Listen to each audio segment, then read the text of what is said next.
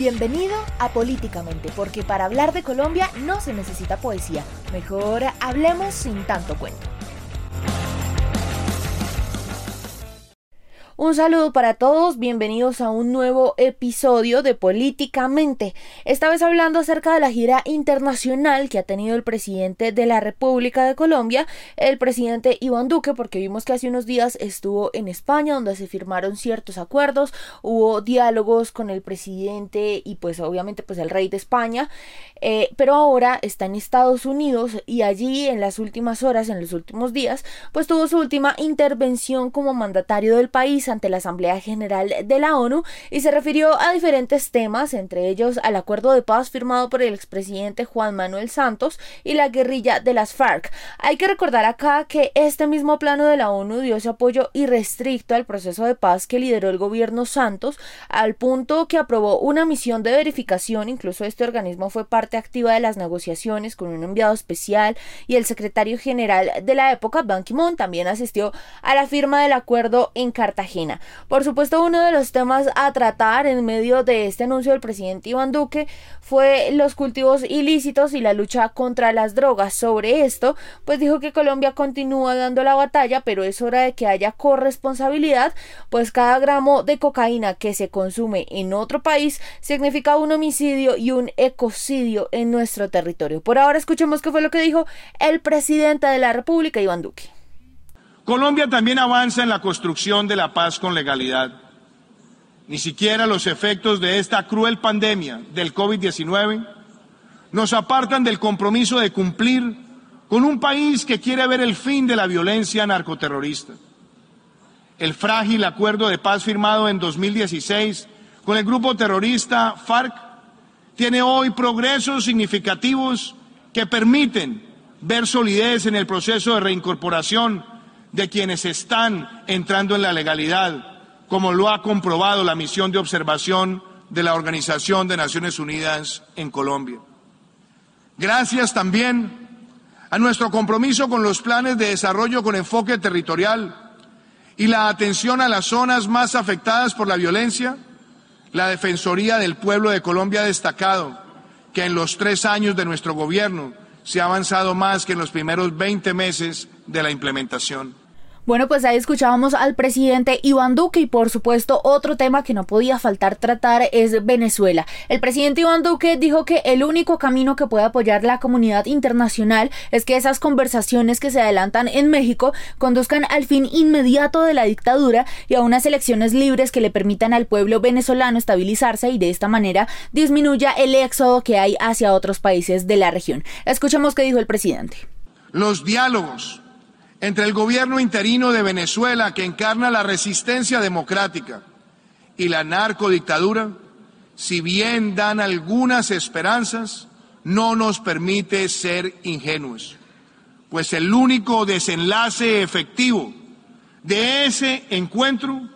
es la convocatoria cuanto antes de una elección presidencial libre, transparente y con una minuciosa observación internacional.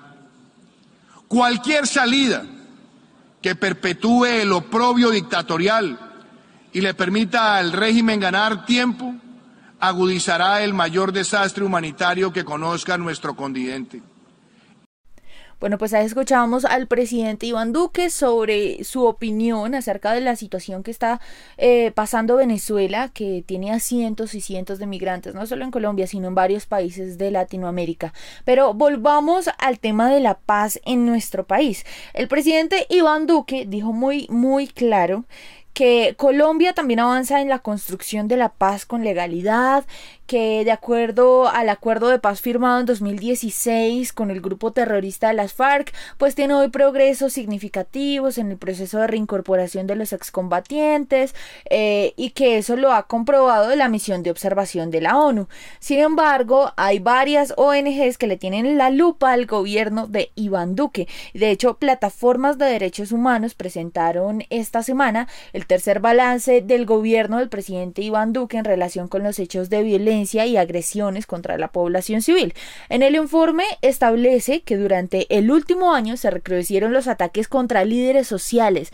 líderes ambientales y líderes de derechos humanos, entre los que se destacan los asesinatos de autoridades indígenas. Pues la vocera política de la coordinación eh, Europa-Estados Unidos, quien es Olga Silva, aseguró que es muy preocupante la situación humanitaria en la que se encuentra el país, porque lo que muestran las cifras es justamente la crisis humanitaria en la que está sumida Colombia por la falta de voluntad del gobierno de cumplir con el acuerdo de paz suscrito en 2016 por la interpretación unilateral que ha hecho este gobierno de este acuerdo y por intentar montar su política de paz con legalidad sobre lo que se acordó, eh, pero desfigurándolo.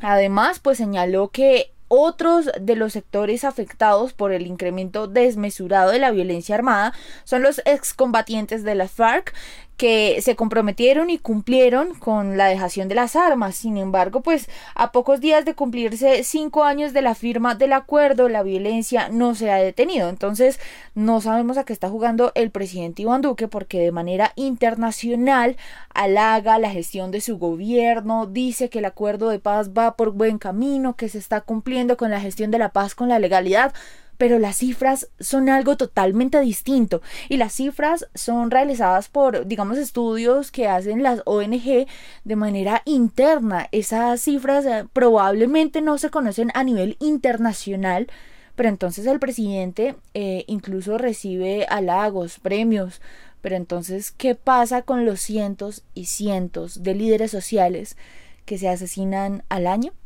En fin, pues el embajador de Colombia en Estados Unidos, Juan Carlos Pinzón, habló sobre la visita del presidente Iván Duque a Estados Unidos para asistir a la Asamblea de Naciones Unidas y pues también se refirió a otros temas como la migración. Aseguró que Colombia ya no es problema, sino un país solución, que ya no es un país que tiene migración masiva, sino que ahora recibe migrantes como los venezolanos. El embajador Pinzón también se refirió al ofrecimiento hecho a Estados Unidos para recibir a los afganos que salieron huyendo de su país tras la toma del poder de los talibanes, pues cuando comenzó el caos en Afganistán, se supone que acá en Colombia valoraron pues mucho eh, que fuera el primer país de Latinoamérica en ofrecer su apoyo para, para proteger pues la vida de esas personas, pero luego se fueron organizando y la mayoría comenzó a llegar a Estados Unidos, otros quedaron en Alemania, y hasta el momento pues no ha sido necesario el apoyo de Colombia en esta situación. Sin embargo, pues aquí estaban las puertas abiertas para que todos los migrantes llegaran y proteger su vida.